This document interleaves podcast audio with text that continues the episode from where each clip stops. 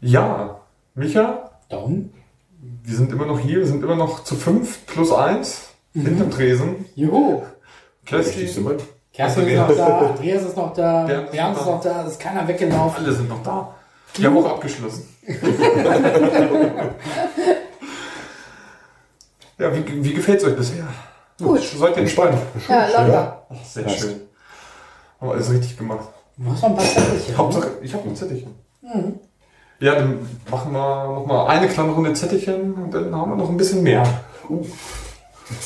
Jetzt, jetzt werden wir nervös. Wow. Oha.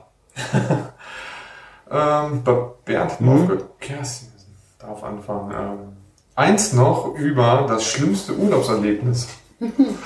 Oh, da muss ich echt überlegen. Schlimmstes Urlaubserlebnis. Hm. Hm, ja. Wo du, Andreas, gerade von, von Türkei-Urlaub berichtest. Ich war mit meinem damaligen Freund nach dem Abitur, haben wir eine vierwöchige Tour gemacht äh, in die Türkei, damals noch über den Autoput mit dem R4. Und vier Wochen und äh, wir sind halt über Istanbul äh, dann an der Westküste runtergefahren äh, bis an die Südküste. Und wie das so ist, ähm, Montezumas Rache äh, äh, ereilt einen äh, öfter mal.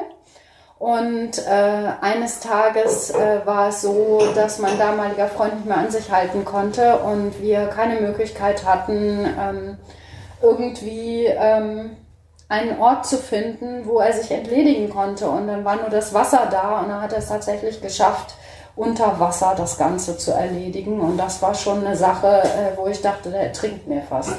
Ähm, also das war, war eine heftige Sache. Ähm, und das wär, war schon so ein schlimmes Erlebnis. Also nicht angenehm.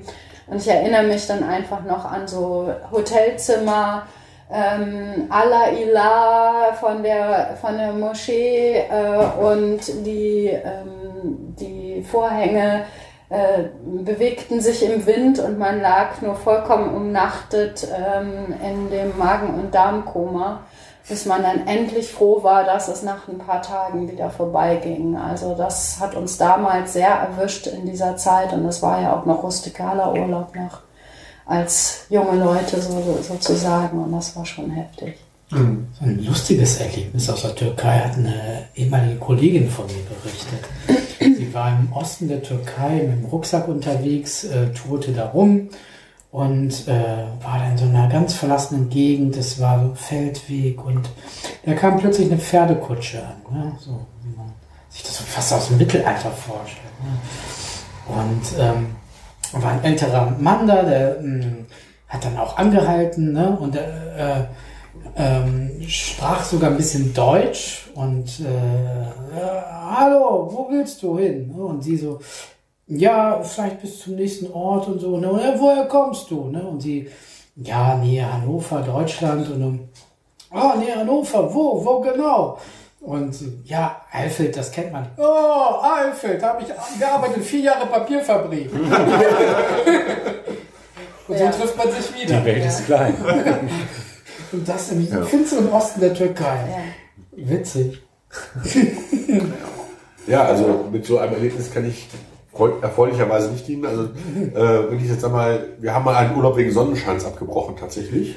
Das muss man mal sagen. Wir sind mal ähm, direkt nach dem Abitur wollten wir in Schweden paddeln fahren und hatten das Jahr vorher Norwegen gemacht und haben, das hat uns gut gefallen. Haben gesagt, jetzt fahren wir nach Schweden.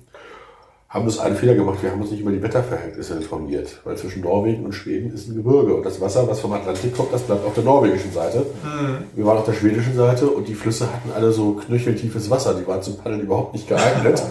Wir wollten eigentlich drei Wochen Paddelurlaub machen und haben nach vier Tagen gesagt, nee, also das hat hier irgendwie keinen Sinn. Ja, und dann haben wir gesagt, was machen wir denn mit den Biervorräten für die drei Wochen? Und danach waren wir dann auf dem Campingplatz verschrien als die reichen Deutschen, weil wir haben an einem Abend die Biervorräte für drei Wochen platt gemacht in Schweden, wo damals das Bier dann vier Mark gekostet hat, war das dann schon so, dass die gesagt haben, boah, müssen wir viel Geld haben. äh, die Rückfahrt war dann nicht so angenehm am nächsten Morgen, das muss man dann sagen. Aber ansonsten, Gott sei Dank bin ich von solchen Erlebnissen verschont geblieben. Also bei, bei mir hat das tatsächlich was, was bei mir selten vorkommt, mit Alkohol zu tun. Auf, auf, auf, ja, also weil ich da ja ein sehr zurückhaltender Mensch bin. Äh, auf Kreta Urlaub und wunderschön abends da am Strand gesessen. Ein kleiner Wohnwagen, der als Bar ausgebaut war. Äh, sie kam aus Deutschland, er kam aus Kreta.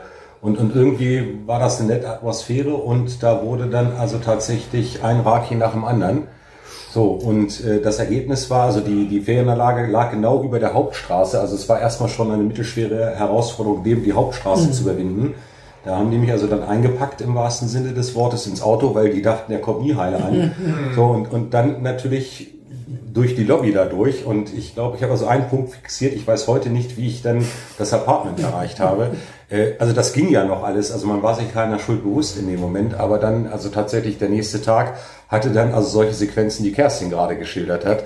Also bis man da wieder wusste, ob man Männlein oder Weiblein ist, das hat also Und nicht wirklich... aus Magen- und Darmgründen. Genau, ne? aber äh, schuld. sagen wir, also die Atmosphäre war dann ziemlich identisch und, und so gegen Nachmittag habe ich dann gesagt, also ich lebe noch. Ne? Und äh, also das habe ich danach dann nie wieder getan. Das Schöne ist, wir haben die noch ein paar Mal besucht dann. Äh, war also wirklich angenehm, äh, aber in Raki seitdem fasse ich persönlich nicht mehr. Hast du ein ganz schlimmes Erlebnis gehabt, Micha? Nee, eigentlich, eigentlich nicht. Also bis auf irgendwie äh, ekliges Essen oder sowas man immer überall irgendwo ein bisschen erlebt oder eine Echse im, im, im, im Bad. Äh, Echse nee, essen? Im Essen nicht, aber im, im, im Bad. Aber ähm, nee, eigentlich nicht. Nee. Du? Lorette Mar. Lorette? Mit, mit dem Ab auf nach Lorette Mar einen Kumpel besuchen, der mir Platz im Bus organisiert und dann 24 Stunden bei 30 Grad, auch nachts ist es irgendwie gefühlt nicht kälter geworden, in diesem Bus, keine Klimaanlage, Mm. irgendwie alle zwei Stunden mal anhalten zum Pinkeln oder aussteigen. Das war hart. Und dann am, am, am letzten Abend oder am vorletzten, am vorletzten Abend auch noch irgendwie gestürzt, die Bänder überdehnt und wieder 24 Stunden mit dem Bus zurück und Schiene und Stelzen und äh, nicht Stelzen. Unterarm Gehhilfe. Geh. Geh, geh. Und, ach. Aber das war bestimmt nicht von Olli Schwarz organisiert. Nein! Hallo Olli. Moin.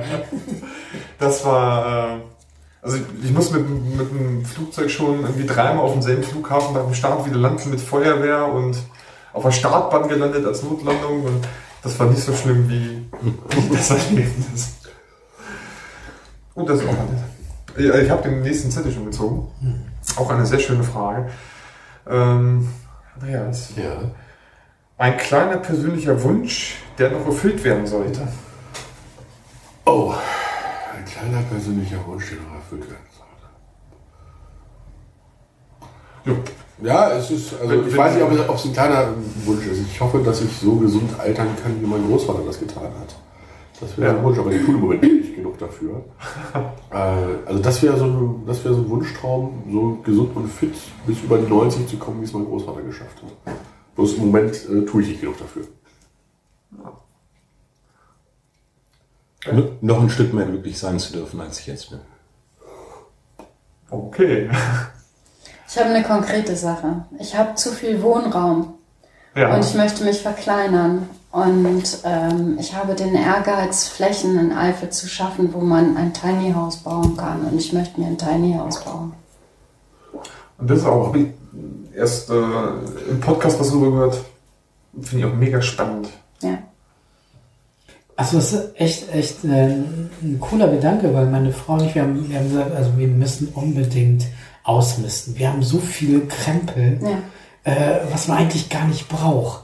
Und ähm, ich habe es aber zu Olli Schwarz, ich habe es auch zu Olli gesagt, ne, als, ich, als ich mal bei, bei ihm war, ähm, ähm, Alter, wie kann ein einzelner Mensch so viel Scheiße haben? Ne? Der, der hat, ne? Und das, das überlegt, ja, Micha, hast eigentlich recht. Er hat so viel. Alles. Der hat, Alles hat er. Ja. Und zu viel halt. Und ähm, ich denke mal, weniger ist oft mehr. Ähm, sich so auf das Wesentliche besinnen. Was, was braucht der Mensch? Ein bisschen Kleidung, ähm, Bücher vielleicht, ähm, Spotify, Musik haben wir alles auf dem Handy. Eigentlich Die sind schon schön. ja, Also die, ich glaube, die würde ich niemals abgeben wollen. Oder CDs, glaube ich, die ich so habe, Ja. will ich auch nicht verkaufen. Und äh, Bücher eigentlich Da wird es dann schon wieder schwierig mit dem Teil. Da wird es schon wieder, wieder schwierig. Ne? Ähm, Ja, aber das sind so Sachen, ich meine, da wo dein Herz dran hängt. Mhm. Und das ist halt auch eine Sache, genau zu prüfen. Es sind dann im Endeffekt doch nicht so viele Dinge. Mhm. Und äh, was ich zum Beispiel angefangen habe seit zwei Jahren, ich kaufe mir überhaupt keine neuen Klamotten mehr. Mhm. Ähm, ich kaufe tatsächlich, ich mache jetzt hier keine Werbung, äh, auf einem Internetportal, wo die Leute ihre gebrauchten Sachen, äh, und zwar hochwertige und teilweise mit neuen Etiketten dran, also nie getragen. Es ist so viel K äh, Kleidung im Umlauf und so viele verrückte Leute, die auf Halde was kaufen, wo du äh, wie im Warenhaus einfach von Prada bis Gucci, sage ich mal, und äh, diverse andere Sachen, Sachen findest. Und ich fahre da gut mit. Ich meine, klar, be bestimmte Kleidungsstücke kauft man dann doch neu, aber ähm, das sind die wenigsten. Du kann- kannst ja sagen, was du vier Wochen nicht in der Hand gehabt hast. Ja. Da kannst du dich schon mal hinterfragen, Ja. ob das Ja. überhaupt ein Gegenstand ist, der notwendig ist. schon wäre das Haus komplett leer wahrscheinlich. Ja, also vor allem, vor allem darf man eigentlich keinen Keller mehr haben. Also wir haben so einen Keller, der steht immer unter dem Motto, es ist schon noch da. Und wenn ich in einer halben Stunde nicht da bin, hol die Rettungsstaffel, weil dann bin ich irgendwo ver verbuddelt worden. ne? Also Ja. man, man sammelt so im Laufe der Zeit einfach viel Kram. Aber, aber wir sind ja auch Jäger und Sammler. Ne? Also, Aber, Ja. aber da finde ich so einen Ansatz von Freunden von mir sehr klasse. Die packen auch Dinge in Kisten und dann schreiben sie ein Datum drauf. Fünf Jahre, zehn Jahre. Und die haben die Vereinbarung, wenn das Datum abgelaufen ist, wird die Kiste genommen und ungeöffnet Ja. entsorgt. Ja, Der Keller ist immer aufgewohnt. Ja, Das ist eine sehr gute Idee. absolut. Ja, also äh, wir haben es noch nicht dazu durchreden können, aber ich finde diese Idee einfach nochmal klasse. Also die Marie Kondo, äh, eine Japanerin, äh, die macht das ja, diese Aufräummethode, wo sie wirklich sagt, ähm, das, was ich jetzt bei Klamotten zum Beispiel, was ich so und so eine lange Zeit nicht anhatte, das kommt in eine Kiste, was kann ich karikativen Zwecken zuführen und ähm, so weiter, so verschiedene Kategorien, um dann tatsächlich nur noch bei Basics zu bleiben und die, wo das Herz auch wirklich aufgeht. Also das, äh, jeder hat Lieblingskleidungsstücke, wo er sich wohlfühlt, komfortabel fühlt. Und äh, das ist tatsächlich, ich wir haben viel, viel zu viel.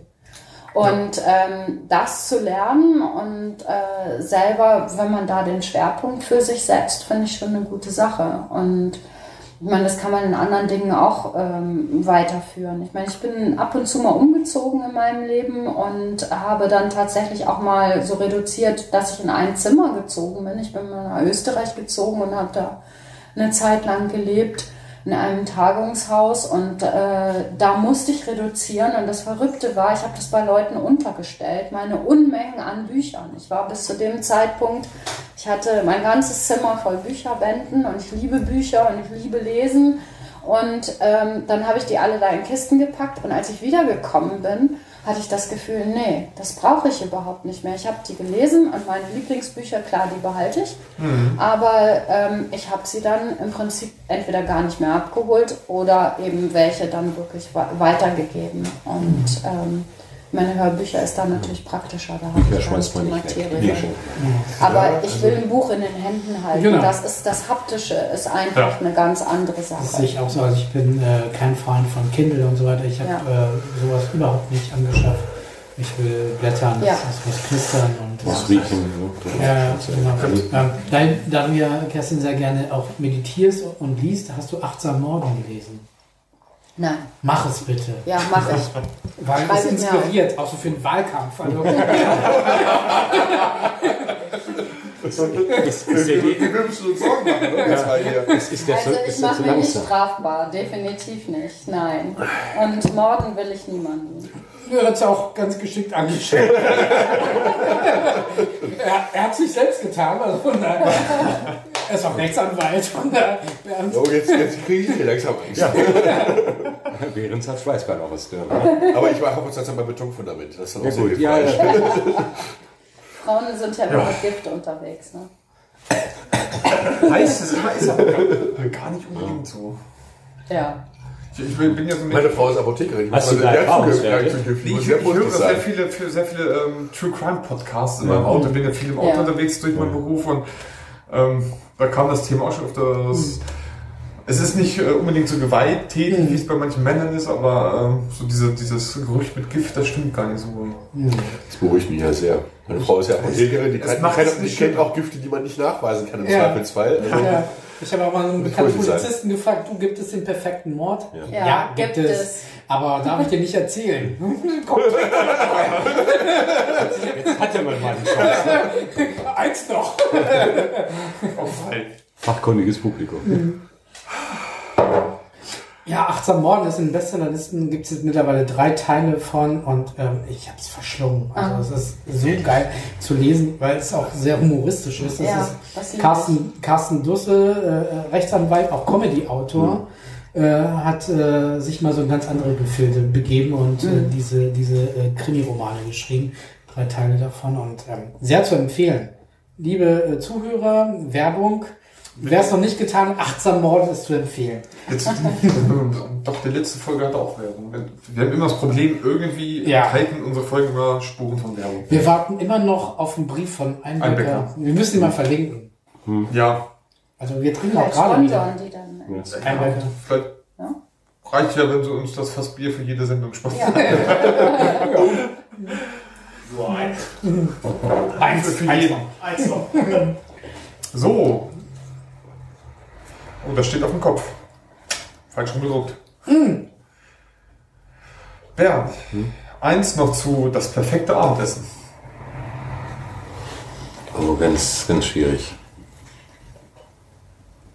Da kommt es vielleicht gar nicht so aufs Essen an. Also das soll schon schön sein. Ich bin da also, äh, also nicht hochkandidelt. Kann auch tatsächlich Hausmanns- oder Hausfraukost sein. Ich glaube, das Ambiente ist das Entscheidende. Dass man das mit lieben Menschen zusammen erlebt. Ja, Dass es eine ganz entspannte Stimmung ist, die, man, die man hat und dass man sich einfach wohlfühlt. Auch so ein bisschen, wie ich ja hierzu der Kneipe sage, also so ein Gefühl, zu Hause sein zu können oder zu kommen. ne? Das ist das Entscheidende. Ja. Kerstin. Für mich ist das perfekte Abendessen, wenn ich damit überrascht werde.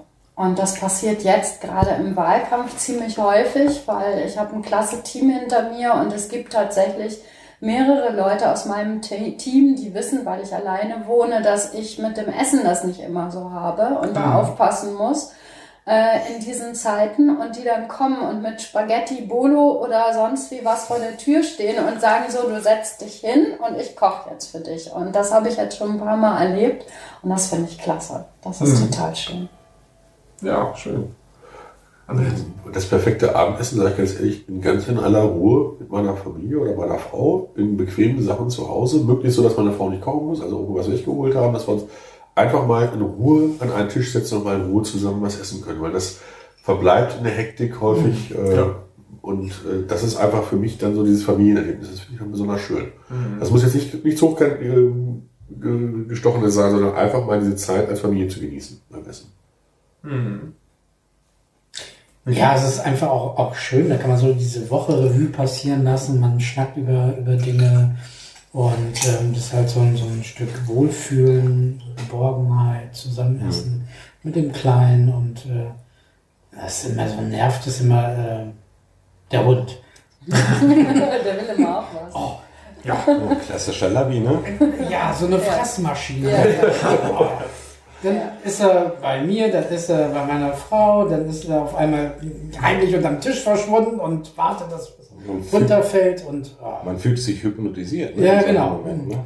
Ne, Ja, vor allem, wenn die könnten, dann hätten sie so eine ganz lange Ja. Zunge. ja genau. Aber mit kleinem Kind, das lässt immer was fallen. Ja, das ist äh, fatal. Leonard sowieso, ja. Die haben da schon einen Deal. Und das ist ein Abkommen. Ja, Aber das, ist, das, das treffen das, alle genau. kleinen Kinder mit Hunden. Ja. Also, Ja. äh, das hatten wir mit unserer äh, Golden Retriever als unser Neffe ganz klein war. Er konnte gerade so sitzen, hat so einen Babykeks in der Hand. Und irgendwann kam der Retriever von hinten, guckte ihm über die Schulter und äh, nahm ihm diesen Keks aus. Hat ihn ganz Dafür konnte er sich dann beim Laufen lernen an dem Fell festhalten. Also die haben sofort eine Symbiose eingegangen. Ja, perfekt. Perfekt. Ja. Ein Zettel noch oder? Eins hätte noch? Ja, würde ich sagen, ein noch. Eins noch. Ein- Eins noch. Eins noch. Ein noch, eins noch, eins hätte noch. Hier steht gar nicht, steht gar nichts drauf. Kerstin, lieber keinen Morgen Kaffee, morgen Tee oder kein Mittagessen? Also, äh, ich trinke grundsätzlich Kaffee. Ich bin Team Kaffee. Und ich esse sowieso erst immer mittags meine erste Mahlzeit. Und insofern, also ähm, ich bin Intervall, Team Intervallfasten und insofern, ähm, ich esse nur zwei Mahlzeiten am Tag und die erste am Mittag. Okay. Also mit Rücksicht auf meine Umgebung äh, verzichte ich aufs Mittagessen, weil wenn ich morgens keinen Kaffee kriege, gehen Gerüchte um, dann soll ich sehr schwer zu ertragen sein. Und äh, deswegen also morgens der Becher Kaffee mit einem Schuss Milch drin, der muss schon sein, um einfach in den Tag zu starten. Das gehört für mich dazu. Ja. Und dann lieber auf das Mittagessen verzichten. Wenn der Tag nicht mit Kaffeekippe anfängt. Eindeutig, ja. Ja. Ja, jetzt kommen wir mal zu, zu, zu, unser, zu unserem netten kleinen Städtchen. Ähm, kommen wir mal zu, zu Kerstin. Was, was planst du, wenn du dann Bürgermeisterin werden solltest? Was wären so deine Vorstellungen? Was, was wäre so dein Wunsch, was du für Alfeld ähm, erreichen möchtest? Ja. Also thematisch ähm, möchte ich gerne Alfeld unter das Dach der Agenda 2030 nachhaltige Kommune stellen. Nachhaltige Kommune heißt sowohl in ökologischen wie ökonomischen und sozialen Zusammenhängen zu denken. Die UN hat 2015 die Nachhaltigkeitsziele äh, global sozusagen ein Übereinkommen getroffen mit 193 Ländern und haben sich zum Ziel gesetzt, global mehr für Nachhaltigkeit für die kommenden Generationen, aber eben in diesen äh, Themenfeldern zu machen.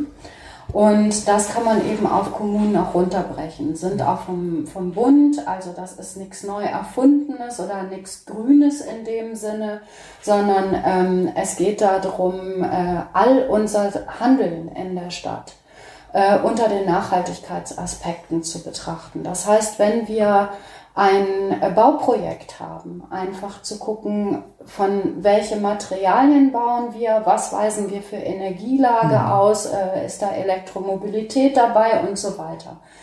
Das äh, unter das Dach der Agenda 2030 zu stellen, heißt für mich eben nicht in einem gewissen ähm, hier und dort und dies äh, zu machen, also sich zu überlegen, wie können wir die Innenstadt beleben, wie können wir ähm, Baugebiete ausweisen, äh, diese Sachen nicht isoliert zu betrachten, sondern einen roten Faden zu haben auf eine lange Zeit.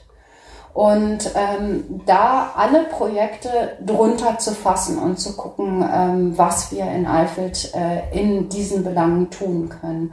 Und das würde für mich der erste Prozess sein, dass wir, es gibt eine sogenannte Musterresolution äh, vom Deutschen Städtetag, äh, der halt, ähm, was ein Bekenntnis der Ratsleute wäre, als erste Sache zu sagen, ja, wir wollen unter das Dach der Agenda 2030 um dann äh, auch vielleicht schon ein paar Ziele zu formulieren, die wir vorrangig angehen wollen. Äh, das Ganze hat einen Vorteil, wenn wir unter dieses Dach gehen und uns dafür aussprechen als Rat, dass wir dann eben auch entsprechende Fördergelder kriegen, aber eben auch Moderatoren für diesen Prozess. Also der Landkreis Hildesheim hat sich unter dieses Dach zum Beispiel schon gestellt und ist gerade am Ist-Bestand äh, ähm, evaluieren. Es gibt andere, die Stadt Pattensen ist da drunter und hier unsere äh, ziemlich in der Nähe äh, Gemeinde Lammspringe ähm, hat sich unter das Dach begeben. Und das wäre für mich ein roter Faden, wo wir nicht mehr nur in einzelnen Bereichen Fördergelder beantragen und äh, Bürgerbeteiligung vorantreiben, sondern wo wir es installieren, dass das eine feste Institution wird. Also Bürgerinnenbeteiligung zum Beispiel stattfindet in verschiedenen Gebieten ähm, Mobilität, Energie, ähm, Bauen und Wohnen und weitere Themen und wir dann äh, kontinuierlich und immerzu das Fachwissen unserer Bürgerinnen und Bürger zusätzlich eben einfließen lassen können in Ratsentscheidungen, in Verwaltungshandeln. Und das ist für mich so ein roter Faden, wo wir, äh, wo ich gerne landen möchte. Du hattest auch kurz äh, Leerstände angesprochen. Wie kann Alfeld attraktiver werden? Was kann man machen? Also ähm, natürlich brauchen wir ein Innenstadtkonzept, Mhm. ein Innenstadtentwicklungskonzept und ihr wisst ja alle, dass da verschiedenste Determinanten sind, warum äh, das, die Innenstadt äh, so gerade ist, wie sie ist. Und ähm, was ich wichtig finde, ähm, ist in dem Rahmen, sich das Leerstand, den Leerstand anzugucken und ich würde halt äh, ein Leerstandsmanagement installieren. Eine Person, die, ähm, also es geht erstmal darum, wir haben viele Leerstände, wir haben Menschen, die Erbengemeinschaften sind, Menschen, die alt sind und nicht mehr investieren wollen. Und äh, da geht es darum, mit denen in einen Kontakt zu kommen, ob sie vielleicht weniger Mieten nehmen, aber da, dafür ein Serviceangebot bekommen. Ein Serviceangebot bekommen im Sinne von einem Leerstandsmanager zu haben, der halt äh, Leute sucht, die in diese Läden gehen, auch investi sie müssten dann auch investieren, aber gleichzeitig, dass sie auch ein Full-Service-Angebot haben, was dann auch in Richtung Hausmeister geht. Also dass sie zum Beispiel, wenn ein Wasserrohrbruch ist, sich drum kümmern und nicht die Menschen, denen die Häuser gehören, drum kümmern. Aber das ist ein kleiner Ausschnitt. Es gibt noch viele Determinanten, die da eine Rolle spielen. Wir müssen auch die Zusammenarbeit mit SAPI uns angucken. Also wie kann das da weitergehen? Das ist eine langfristige Sache, weil grundsätzlich geht es darum, in gutem Einvernehmen mit SAPI ähm, äh, klarzukommen. Aber ich würde mir halt auch ganz klar ähm, die, äh, auf die Europaebene gehen und äh, in den Gesetzgebungsprozess da Kontakte aufnehmen. Das ist aber eine Schiene nur. Die zweite Schiene äh, wäre halt zu sagen, dass wir ganz klar ein Gutachten von der Stadt äh, aus in Auftrag geben, was die Abstandsregelungen angeht. Und äh, so gibt es noch verschiedene andere Punkte. Ja. Ähm, was mir so in, in der Stadt aufgefallen ist, ähm, es sind so einige Geschäfte, die sind nicht barrierefrei. Ja. Also ähm, das wäre für mich irgendwie Grundvoraussetzung, wenn jemand ein Geschäft eröffnet, es muss zu 100% barrierefrei sein. Es dürfen keine Stufen sein, weil ähm, äh, wir leben mittlerweile äh, in einem Zeitalter, in dem Inklusion ja nicht nur ein Wort sein soll, Inklusion soll ja auch gelebt werden. Und es scheitert halt also auch in vielen Bereichen. Also ähm, was ich in Barcelona sehr positiv erlebt habe, ähm, zum Beispiel, es gibt keine ähm, an, an Fußgängerüberwegen. Äh, ähm, Bürgersteige sind größtenteils abgesenkt. Also es gibt überhaupt keine Schwierigkeiten für äh, Menschen mit Rollstuhl oder Rollator äh, eine Straße zu überqueren. Da sind weitestgehend an, an äh, verschiedenen Stellen sind die Bordsteine abgesenkt. Das ist in Deutschland auch noch irgendwie auch ein Manko. Also ähm, wenn man jetzt auf Alfred guckt, ähm, sowieso, aber ähm, für mich ist stellt sich die Frage, teilweise, wenn man irgendwo hingeht, wie soll da jetzt ein Mensch mit Rollstuhl hin? Äh, da kommt er ja gar nicht hin. Ähm, auch, auch Rathaus ist auch ein Thema. Ne? Was macht man da? Ähm, stille Post, muss er sein Handy zücken, hier, ich habe da mal eine Frage. Ähm, Das, Ja. das, geht, das geht ja anders. ja, Also ähm, Inklusion und Innenstadt, das was Kerstin sagt, also das ist ja vollkommen richtig und äh, auch ähm, wir müssen die Innenstadt vollkommen unabhängig von Seveso 3 neu erfinden, weil sich auch das, das Nutzerverhalten und auch, auch das Angebotsverhalten komplett geändert hat. Also wir werden keinen großen Rossmann und keinen großen äh, Markt mehr reinkriegen. Aber wir haben also konzeptionell haben wir erstmal unser Leitbild. Zweitens hat die Politik ein Innenstadtentwicklungskonzept ja schon mit dem Einzelhandelskonzept und den, äh, mit dem Planungskonzept beschlossen. Also da geht es mir darum, dass wir zukünftig sicherlich uns auf den Weg machen müssen und auch da hat es ja schon Beschlussfassung im Rat im Übrigen gegeben, nochmal in den Bereich Städtebauentwicklung hineinzugehen. Also nicht das, was wir in den 80er Jahren gemacht haben. Ne? Also die Pflastersteine sind noch in Ordnung. Die Bänke haben wir neu gemacht, die Müller haben wir neu gemacht und die Straßenbeleuchtung. Aber das hat nichts mehr mit Innenstadtentwicklung zu tun. Und da wird es dann natürlich auch so sein, weil wir ja genau das haben, was Kerstin hier beschrieben hat. Also wir haben sehr individuelle Situationen. Wir haben ähm, Eigentümer, die sich noch versuchen fortzuentwickeln, auch was ihre Ladenlokale angeht.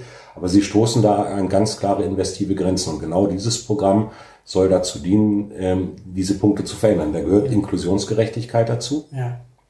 Da gehört dazu, Kultur, Leben und Vielfalt in die Innenstadt zu bringen.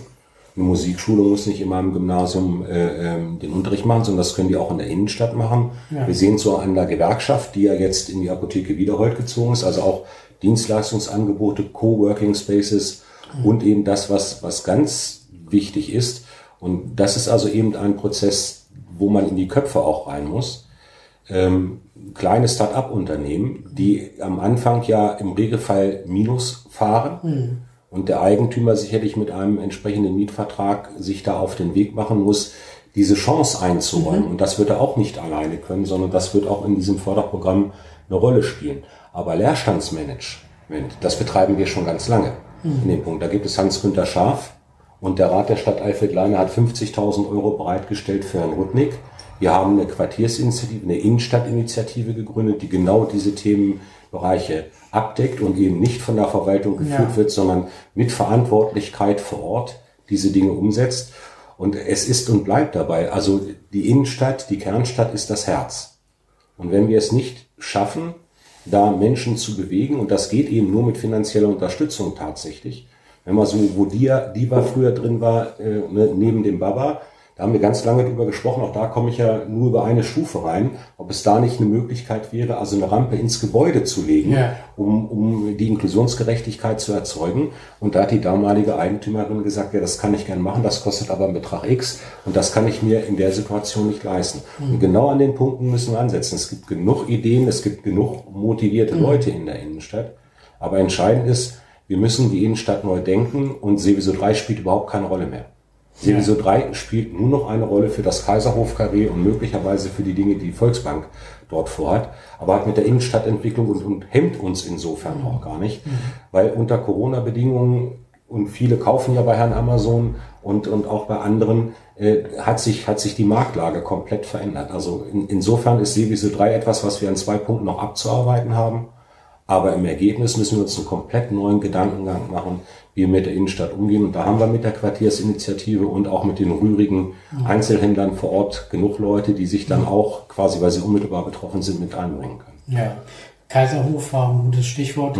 Ist da irgendwie Bewegung drin? Wann ist da absehbar, dass da irgendwie baulich was passiert?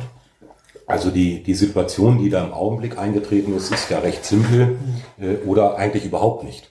Äh, dass es zwei Baugenehmigungen gibt und eine ist rechtswidrig und die andere ist gültig. Also Ja, das, das, da kann man auch drei Doktorarbeiten drüber schreiben äh, und, und selbst die würden es teilweise nicht verstehen. Also man, man, man kann sich nicht von SAPI abwenden. Ne? Also man, man kann sich auch nicht selbstständig von SAPI machen, sondern es gibt in der Stadt eine über 300-jähriges Miteinander zwischen Papierproduktion und Innenstadt. Man kann SAPI nicht hochheben und irgendwo anders fallen lassen und die Innenstadt bei Gott auch nicht. Entscheidend ist jetzt, dass jeder weitere Rechtsstreit zu gar nichts führt, höchstens zu Zeitverzögerung. Ja. Es gibt, wir haben mit der SAPI in den letzten zweieinhalb Jahren mehr als 40 Gespräche geführt. Also uns muss keiner sagen, wir würden nicht miteinander sprechen in diesem Fall. Und wir sind jetzt an einem Punkt, wo wir im Sinne eines Kontraktes, eines miteinander ausgehandelten Konzeptes uns auf den Weg begeben wollen, Regelungen zu treffen, wo beide Seiten sich im Ergebnis wiederfinden. Und da ist eben ein Kernbestandteil auch das Kaiserhof-Karree, da ist auch der Investor, die VSB mit beteiligt an diesen Gesprächen. Und ähm, ich gehe davon aus, dass wir da also innerhalb der nächsten zwei, drei Monate auch ein Ergebnis erzielen werden. Weil diesen Zielkonflikt, den, den, den können wir nicht gerichtlich und faktisch lösen, sondern da muss es verbindliche Regelungen geben zwischen beiden Parteien, an die man sich dann auch hält, um eine solche Entwicklung der Innenstadt dann noch zu ermöglichen. Aber nur nochmal. Viele sagen ja, Seveso 3 macht die Kernstadt kaputt. Dem widerspreche ich. Das ist nicht so. Weil sich die Anbietersituation komplett geändert hat, werden die Fragestellungen von großflächigen Einzelhandel und Sonderbauten in der Innenstadt nicht mehr gestellt werden, sondern wir müssen mit der Bestandsstruktur umgehen und wir sehen es ja, dass es funktioniert. Brandes und Giesing in ein Bestandsgebäude hinein, ausgebaut, ohne dass es Seveso 3 relevant geworden ist. Die Fragestellung unten Ecke Paulistraße, passiert im Moment auch etwas in dem Punkt. Da kommt auch eine Dienstleistung hinein. Oben entsteht hochwertiges Wohnen in der Innenstadt. Und das sind die Konzepte, die es eben unterstützend mit einem solchen Landesförderprogramm. Und wir haben ein integriertes städtliches Entwicklungskonzept. ISIG heißt das. Das ist genau das, was wir jetzt auf den Weg bringen und dann umsetzen müssen. Ich, ich glaube, wir drei sitzen da auch gar nicht so weit auseinander, was die Innenstadt angeht. Wir haben unterschied etwas unterschiedliche Blickwinkel, weil wir aus unterschiedlichen Historien kommen. Ähm, aber diese Idee, das Kleinteilige zu nutzen, was wir haben, also mit dem Fund, was wir haben, zu wuchern, das haben wir, glaube ich, alle drei. Und äh, dass wir uns mit Sappi einig werden müssen, da sind wir uns auch, also wir beide zumindest uns einig. Frau Fulkansch hat sich da mal ein bisschen anders geäußert, aber auch die wird das wahrscheinlich so sehen. Mhm. Äh, also ich sag mal, die Problematik haben wir, glaube ich, alle drei auf dem Schirm. Und mhm. die Lösungsansätze können sich auch nicht so weit unterscheiden, weil es nur einen begrenzten Fundus an Lösungsmöglichkeiten gibt. Und ob der eine nun sagt, ich mache da einen Pop-Up-Laden, den ich mir fördern lasse, oder der andere sagt, ich spreche mit den Vermietern. Ich denke mal, das ist das zentrale Thema, was wir in der Stadt haben, dass wir diese Innenstadt wieder mit Leben füllen müssen und ja. dass wir äh, eine andere Konzeption von Innenstadt auch einfach bekommen müssen. Mhm. Also ich weiß, dass Hildesheim damals die erste Fußgängerzone bundesweit gebaut hat.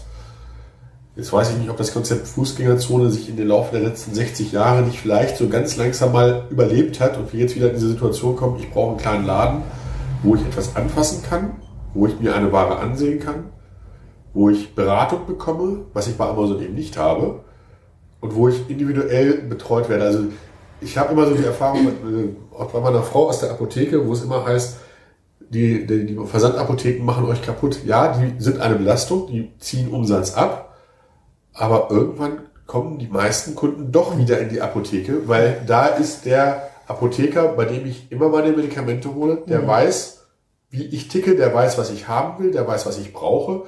Und der hat auch mal ein Ohr, wenn ich Ärger mit meiner Katze mhm. habe oder wenn mein Nachbar mich geärgert hat oder sowas.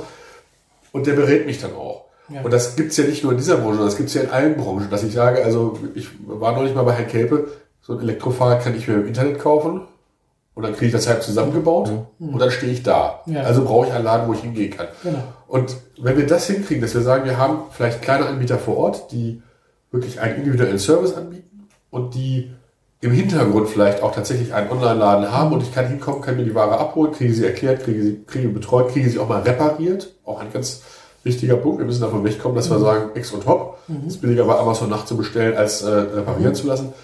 Wenn wir diese Mischung in die Innenstadt kriegen, dann denke ich mal, dann hat die auch eine Chance. Also, dass wir wieder Menschen, also, dass es um die Menschen geht und nicht darum, geh da hin und kauf dir die 25. Ja. Bluse oder das 30. Hemd, genau. sondern geh hin und lass dich beraten und für dich individuell. Zum Thema nochmal Innenstadtbelebung. Ähm, gibt es irgendwas Neues noch zum, zum Alfelder Kino? Gibt es da was ähm, Spannendes zu berichten, wie da der aktuelle Stand der Dinge ist? Also jedem Dritten gegenüber sage ich so, wie es in der Vergangenheit auch war. Es werden Gespräche geführt. Mhm. Das ist ein relativ komplexer Prozess, um den es geht. Es geht also insbesondere ja auch darum, durch ein Fördermittelszenario eine Situation mhm. zu schaffen, wo das Ding dann auch wieder vernünftig betrieben werden kann. Ähm, also ich bin da weiterhin guter Hoffnung, aber das sind natürlich auch Gespräche, die unter Corona-Bedingungen, ja. sage ich mal, jetzt nicht mit dem Druck laufen, ganz einfach glaube, am Ende des Tages, wenn, wenn sich da Private einigen und das privat weiter betrieben werden sollte, dann ist das erstmal keine schlechte Lösung.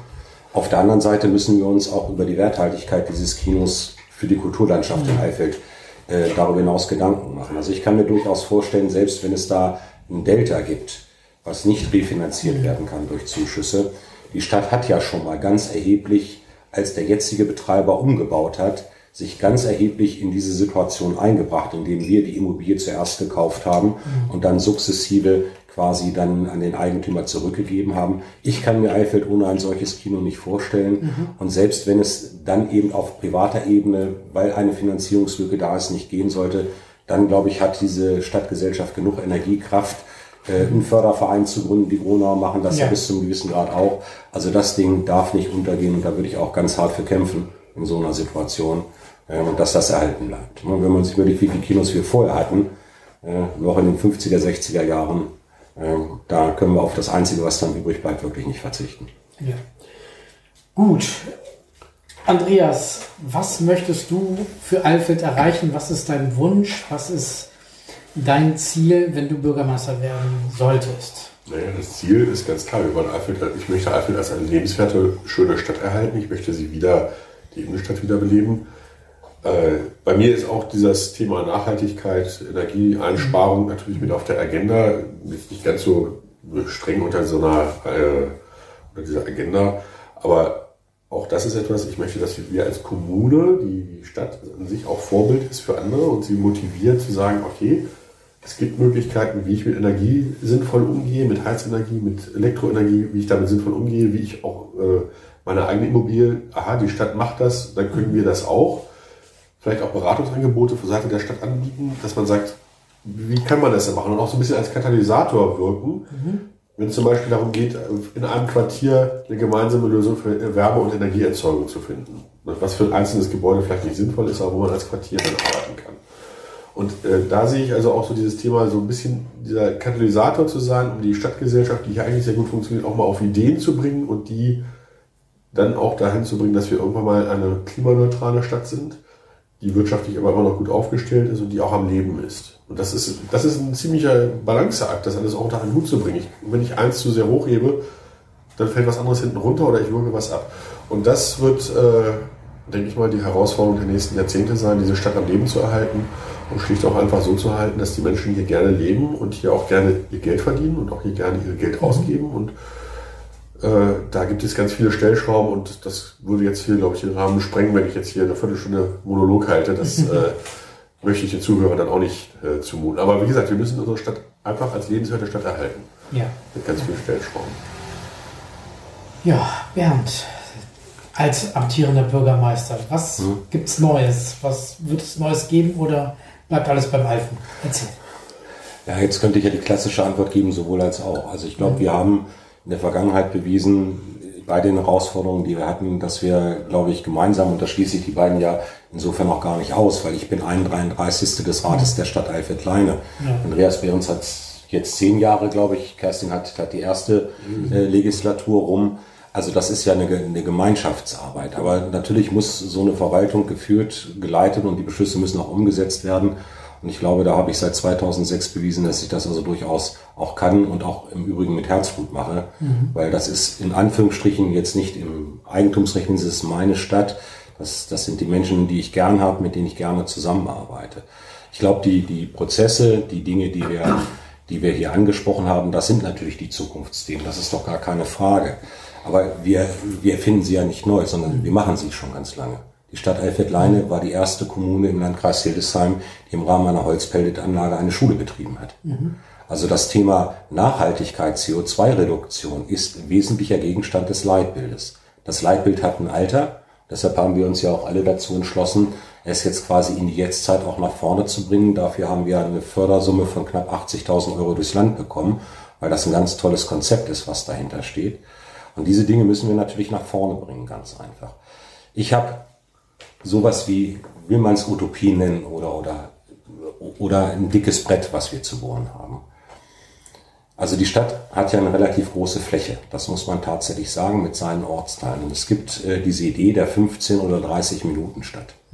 Also dass wir durch einen verbesserten ÖPNV, durch Sammelruftaxis, durch ein Radwegekonzept eine Situation schaffen und wir sind nun mal bergig hier. Ich habe mir jetzt ja auch so ein E-Bike, ne? also, ja, ja. so, aber das, das bedeutet, die Berge werden tatsächlich flacher. Man kann auch bis ins höhere Alter sich bewegen in diesem Punkt. E-Mobility gehört natürlich absolut mit dazu, dass wir es schaffen, dass die wesentlichen infrastrukturellen Punkte der Stadt in so einer Größenordnung zwischen 15 und 20 Minuten tatsächlich für jede Bürgerin und jeden Bürger erreichbar ist. Und das ist keine Utopie, weil es diese Städte in Europa bereits gibt also äh, Amsterdam, ähm, Kopenhagen, äh, ist, ist die, die Fahrradstadt. Also wenn man da durchfährt, hat man also tatsächlich für sich einen kompletten Weg alleine mit einer intelligenten Verkehrsführung. Und Man das denkt, sind, man ist in China. ja, ne, so ah, und und und das das ist ein Punkt, um, um den es hier gehen wird. Also tatsächlich Ortsteile und Kernstadt näher zusammenzubringen. Wir haben zwei tolle Stadtbuslinien. Da haben wir die Taktung ja deutlich verkürzt auch, aber Anrufsammeltaxis, ähm, Carsharing-Modelle ist auch etwas, was durchaus spannend und interessant ist. Und das Ganze muss eben in ein komplettes Konzept hineingepackt werden. Und das, das wäre für mich nochmal die Aussage zu sagen, was ich in den nächsten fünf Jahren auf jeden Fall auf den Weg bringen wollen würde. Eben dieses Thema 15 Minuten Stadt. Ja, wunderbar. Was mir persönlich so, so ein Dorn im Auge ist, äh, diese, ähm, wenn man jetzt auf Nachhaltigkeit nochmal ähm, eingeht, ähm, auch Lebensmittelverschwendung. Das ist ähm, so äh, grausam, äh, was immer halt äh, in den Müll wandert. Wir haben hier in Eifel die Tafel, das ist wirklich sehr, sehr, sehr sinnvoll. Und ähm, Foodsharing. ja, Leute. Foodsharing, äh, auch ein ganz, ganz tolles Konzept. Ja. Was, was kann Alfred noch, was, was können wir machen, um da irgendwie nochmal entgegenzuwirken, dass nicht so viel weggeschmissen wird? Kerstin. Also ich finde das total klasse, wie viele Menschen sich in Eifel zusammengetan haben unter dem Label, sage ich mal, Foodsharing-Initiative. Wir haben ja eine Botschafterin äh, dieser Initiative, die mit mittlerweile 30 Menschen ähm, dieses Lebensmittel retten äh, in Angriff genommen hat. Und äh, das ist ein zivilgesellschaftliches Engagement, das kann man gar nicht äh, wert genug schätzen. Und das wächst ja auch unaufhörlich und immer zu. Ähm, Dass sie halt auch aufklären, dass das eben nicht für Menschen ist, die äh, in Not sind, die kein Geld für Essen haben, sondern dass es um Lebensmittelverschwendung geht. Essen, was noch gegessen werden kann und eben gerettet werden kann. Und das ist eine Sache, die sollte man viel mehr ausbauen. Ähm, Und das kann eben auch auf anderen Ebenen, also wie ich jetzt vorhin mit, mit auch äh, Kleidung, mit Büchern. Es kann einfach in der Innenstadt in den, äh, auch äh, Warenhäuser geben, die Gebrauchtwarenhäuser, Sozialkaufhaus Ja. und äh, so etwas dann eben Ja. anbieten. Wie man sieht, also wie ihr hier seht, ich rette Lebensmittel sehr gerne. Andreas, Ja, Genosse. Ja, guter, guter, sind wir in guter Gesellschaft. Genau, was, was sagst du? Also bei uns kommt, ich, kommt an Lebensmitteln eigentlich sehr wenig um zu Hause, weil wir auch sehr gezielt einkaufen. Ganz Ja. einfach. Also äh, da wird nicht äh, so viel weggeschmissen. Ich finde diese Aktion mit dem äh, Foodsharing, was hier jetzt läuft, finde ich sehr spannend und ich finde auch sehr spannend, wie schnell sich das eigentlich in unserer Stadt entwickelt hat. Ja. Was wir ja immer wieder haben, wenn gute Initiativen in der Stadt entstehen, hat, findet man sehr schnell sehr viele Mitstreiter auf allen Ebenen. Äh, als Kommune selber finde ich es eigentlich problematisch, in so eine Struktur einzugreifen, weil die ist sehr dynamisch, die ist sehr gut. Man kann dann unterstützend begleiten, indem man sagt, okay, wenn die auf einen zukommen oder wenn man mit denen in Gespräch kommt, ihr braucht einen Raum, wo diese Lebensmittel vernünftig zwischengelagert werden. Dann kann man als Kommune entweder mal unterstützen, dass man Kontakte herstellt oder vielleicht auch mal einen Raum zur Verfügung stellt, wenn es denn möglich ist. Aber ansonsten in dieses, äh, diese gute, gute strukturierte oder gut funktionierende Stadtgesellschaft als Kommune so so reinzugreifen, das widerspricht mir so ein bisschen, weil ich immer so das Gefühl habe, da wird eine Initiative auf einmal äh, ver, äh, ja, verbürokratisiert vielleicht auch oder ähm, ja, ge geändert. Also begleiten, unterstützen, wenn, wenn Bedarf ist, vielleicht auch mal ein bisschen, ganz klein bisschen reguliert eingreifen, wenn man merkt, das läuft irgendwie aus dem Ruder. Aber ansonsten äh, einfach unterstützend da sein und sagen, wenn, wenn ihr ein Thema habt, was ihr, wo wir euch unterstützen können, wir haben offene Türen. Und wir, wir finden eine Lösung. Ja. Was ist ja alles passiert. Ja, ich sag ja, also insofern schon. da Also reinzugreifen. auch, auch das. The das Thema soziale Kaufhaus ist ja passiert. Also wir haben mit dem Pauli 5 hier in Eifel ein soziales Kaufhaus, ähm, was, was also saisonale Ware und Kleidung anbietet zu vernünftigen Preisen. In, in den Punkt, wo eben genau das, was Kerstin quasi über das Internet beschreibt, auch funktioniert. In, in Live, das ist über die Marianne Tevis Stiftung. Ähm, wir sprechen mit der AWO, die ja so ein großes soziales Kaufhaus in Hildesheim hat. Ähm, das ist natürlich bei uns eine Fragestellung des, des Raumbedarfs. Und was das Foodsharing angeht, haben wir ja der, der Initiative eben schon einen Platz zur Verfügung gestellt. Ähm, und ähm, ich, ich glaube, also tatsächlich Andreas Behrens hat es gesagt, für mich ist, muss das Thema anders angefasst werden. Nämlich wir müssen in die Köpfe der Menschen rein. Und das, das ist das, das Entscheidende. Also Foodsharing ist ja nur ein Ergebnis eines falschen Prozesses. Ja. In, in dem Fall, Kaufen weil, weil, was übrig geblieben ist. Also wir müssen, glaube ich, eher in die Köpfe der Menschen rein. Wir müssen sagen, kauft nachhaltiger, kauft bewusster, kauft im Übrigen aus der Umgebung in, in diesem Fall. Und dann können wir das, was tatsächlich unvermeidbar übrig bleibt, das können wir dann tatsächlich, äh, um so eine Initiative quasi in Anführungsstrichen zu bevormunden oder Andreas Behrens hat gesagt, zu ändern. Das wäre der komplett falsche Weg. Ja. Aber wir haben natürlich, und das muss man ganz offen sagen, wir haben auch über diese Situation, die wir da bei uns bereitgestellt haben, nicht unerhebliche Beschwerden bekommen. Ne? Also da, da kommt es ja wieder darauf an, dass in einer sozialen Gruppe von, von zehn Leuten einer ein Dummbatz ist. So, und, und der macht dann da einen Joghurt auf und schmeißt den da einmal komplett durch. Also die, die das dann hingestellt haben, die fühlen sich natürlich auch nicht wertgeschätzt. Also es hat schon etwas dann am Ende mit Unterstützung im Sinne von Kontrolle und einem sicheren Raum dafür zur Verfügung zu stellen. Aber nochmal, das Kernproblem, also Foodsharing ist ja nur das Ergebnis eines schlechten Prozesses. Ja. Und deshalb muss der Prozess versucht werden. Aber da hat man Aber ja es sind nicht die Menschen, die mehr zu viel einkaufen, sondern es sind ja die Händler, die zu viel Ja, deswegen, haben. deswegen sage ich mal ganz Also, ehrlich, man kann ja auch mal sagen, beim Einkaufen, Sollte Containern erlaubt aber die werden, werden über die- werden. Die, die werden über die Tafel Ja, abgebildet. definitiv. Bernd, äh, Containern, sollte es aus deiner äh, Meinung legalisiert werden? Na, Oder- nein, nein, also das, das ist genau der Punkt, glaube ich, wo es sich dann am Ende des Tages unterscheidet. Also, aber auch da müssen wir in die Köpfe rein. Natürlich ist es so und man, man, man, man schlägt sich ja, ich habe das ja nun mal erleben dürfen, als wir hier die Tafel mit den Eheleuten Knus auf den Weg gebracht haben. Also wenn ich da gesehen habe, was die tatsächlich aus den Lidls, Aldis dieser Welt rausschieben, in dem Punkt, also auch, auch da muss man wieder sagen, und, und da bin ich dann ganz auch bei dem Ansatz, den Kerstin vorhin gebracht hat, da müssen wir jetzt allererstes in die Köpfe der Menschen rein, aber auch in die Köpfe derjenigen, die produzieren. Containern halte ich für hochgradig problematisch. Da bin ich also ein ganz klarer Verfechter der Tafelbewegung.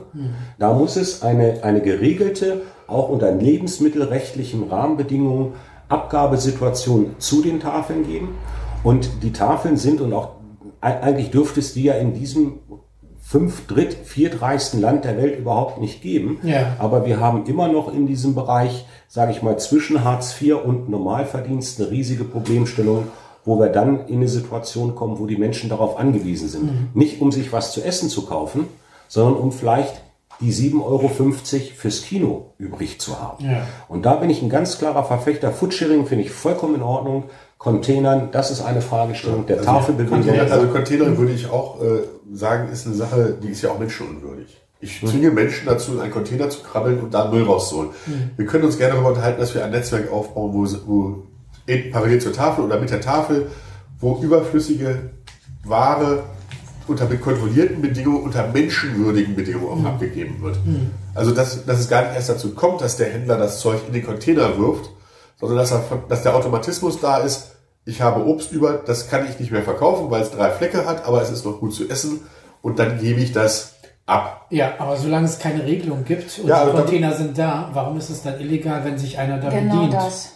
Also der Prozess ist doch ein anderer. Also wenn die, wenn die äh, Händler äh, die Ware abgeben und eben den Tafeln zur Verfügung stellen, dann ist das ja super. Dann kann Ja. ich das ja nur begrüßen. Aber ich habe das einfach in Studentenstädten erlebt, wie viele Trotztafeln, wie viele Supermärkte und das ist ja dann eine Sache, die auch global angegangen werden muss. Wie wird, wie viel Lebensmittel haben wir, was wird überhaupt nachgefragt und wie funktioniert das Handelssystem? Ja, und äh, äh, also die Produktpaletten und so weiter. Und wenn äh, die Container da stehen und ich habe es mehrfach, ich habe neben einem Supermarkt gelebt und habe da ein altes Mütterchen, was sich nicht traute, Sozialhilfe zu, zu ähm, beziehen und da ganz bescheiden gelebt hat. Die ist dann, da haben die dann schon die Sachen einfach auf die Rampe gestellt, damit man sich das so wegnehmen konnte.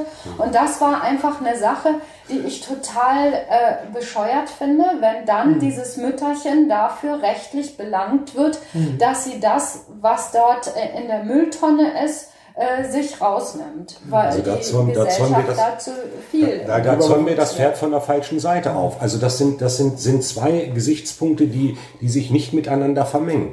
In diesem Land muss kein Mensch hungern. In diesem Land haben wir die Möglichkeit, über ein, eins der besten Sozialsysteme uns abzusichern. Das Problem, und ich kenne ja diese Fälle, Kerstin, das ist ja nicht etwas, was man nicht kennt in diesem Punkt. Das System ist doch falsch. Ich muss doch dem Mütterchen die Möglichkeit geben, in einer menschenwürdigen Situation auch ohne dass sie sich schämt, Sozialhilfe beantragen zu können. Also wir kämpfen doch hier mit Symptomen, die du beschreibst und nicht mit den Ursachen. Und jetzt was Andreas Behrens sagt, weil da drei Flecken auf, auf, der, auf, der, auf dem Appel sind oder sonst. Das liegt doch an uns. Es Ja, ist doch nicht so, dass der Einzelhändler, dass wir willenlose Kundschaft sind, die hier in eine Situation gebracht werden, ah, Hosianna, konsumieren, konsumieren, Aber sondern man wir kann haben das doch doch die nicht Möglichkeit. über einen, einen Kamm scheren. Es sind doch verschiedenste Systeme, die du jetzt aber wir zu müssen- einem aber machst. das eine ist das Handelssystem.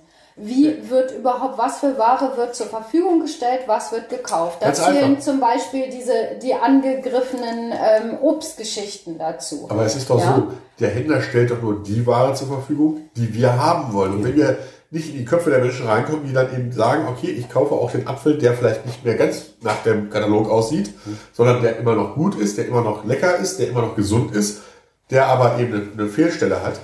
Wenn wir das nicht schaffen, wenn wir da nicht in die Köpfe der Menschen kommen, dann werden wir, können wir hier vor, vor Ort machen, was wir wollen. Und wenn wir nicht dazu kommen, dass wir sagen, ich brauche im Dezember keine Erdbeeren und ich muss nicht vielleicht unbedingt die Kiwi das ganze Jahr haben und ich muss nicht ich muss nicht im Herbst Spargel essen, sondern wenn wir die Menschen wieder klar machen, kauft doch regional, kauft doch bitte saisonal und kauft Wie doch bitte machen wir das? Zum Beispiel, indem wir das Angebot dafür versuchen zu verstärken, indem wir zum Beispiel in der Innenstadt Läden etablieren, die dieses Angebot machen. Weil wenn das Angebot da ist, wird es auch nachgefragt. Gemüsekiste und Gemüse-Failkiste. Ja. Und wir werden das heute alles nicht mehr eruieren können. Aber nur eine, eine kurze Frage, so als für mich als Laie, du bist Jurist. Ähm, warum ist das ein Straftatbestand, wenn ich da im Container wühle, mir was offensichtlich noch äh, Gutes raushole? Das, Das ist- Eigentum des Händlers. Genau, das ist, das ist Diebstahl, weil das Eigentum nicht aufgegeben. Das ist genau Aber das. er hat doch abgetreten. Nee, nee, nee, nee, nicht. es ist genau Das das. Ist doch so- Genau, also es Sperrmüll. Müll. Sperrmüll ist genau das gleiche. Wenn du den Ja. Sperrmüll vor die Tür stehst, ist das im Regelfall keine Eigentumsaufgabe, sondern die findet dann nur mit deiner Genehmigung statt, wenn das Unternehmen kommt und entsorgt. Diese, diese Fälle, die, die, es, die es ja gibt, und ich bin da eher aus hygienerechtlichen Gesichtspunkten, bin ich da sehr, sehr vorsichtig in, Ja. in, in dem Fall. Also auch da habe ich so eine, Also so Fisch würde ich da nicht mehr Genau, rausziehen. ja, aber da habe ich, habe ich eine gewisse, gewisse Zurückhaltung und das kannst du eben nicht systematisieren und nicht kontrollieren. Also, dass das ein Straftatbestand ist, äh, also das muss auch nicht sein in, in dem Punkt und im Regelfall werden solche Dinge dann auch nicht hochstrafrechtlich relevant Mittlerweile bestraft. nicht mehr. Ja, weil Ja, es auch da ein Umdenken gegeben hat. Ja. Wir kommen jetzt langsam zum Schluss. Kerstin, noch ein Satz. Warum soll der Bürger dich wählen? Ein kurzer Satz. weil es veralteten Wechsel braucht und äh, ich ein Angebot mache jenseits des Duos zur letzten Wahl und ähm, ich äh, mich dem Bürger zur Verfügung stellen möchte, gern für dieses Amt. Danke. Andreas. Weil ich äh, Eifeld als meine Wahlheimat weiterhin voranbringen will oder weiter voranbringen will und weil ich tatsächlich der Überzeugung bin, wir können aus Eifeld viel machen. Eifeld kann mehr, als es im Moment gefordert wird. Bernd, warum möchtest du weitermachen? Ja, ich habe seit 2006, glaube ich, bewiesen, dass ich in meiner Heimat- und Geburtsstadt engagiert, kompetent und mit wirklich Herzblut für unsere Sache kämpfe. Und ähm, durch meine Erfahrung, die ich gesammelt habe, glaube ich, bin ich auch sehr gut geeignet dafür, die weiteren fünf Jahre hier in Eifeld als Bürgermeister amtieren zu dürfen. Vielen herzlichen Dank. Schön, dass ihr alle drei da wart. Ja, Ja. auf jeden Fall. Eigentlich wollte ich dich noch fragen, warum du jetzt noch weitermachen möchtest. Vielleicht in vier Jahren bin ich dann am Start. Dann würde ich sagen, eins noch, ne? Geht noch ein Pfeffi? Nein, Nein. Nein. Dann nur Dom und ich. Ihr trinkt weiterhin vielleicht äh, alkoholfreien Gin. Wir trinken vielleicht noch weiter Bierchen. Ja, dann würde ich sagen, eins noch. Schön, dass ihr da wart. Schön, dass ihr da wart. War richtig schön. Vielen Dank. Ja. Dankeschön. Tschüss. Ja, Ja, Ciao. tschüss. Tschüss.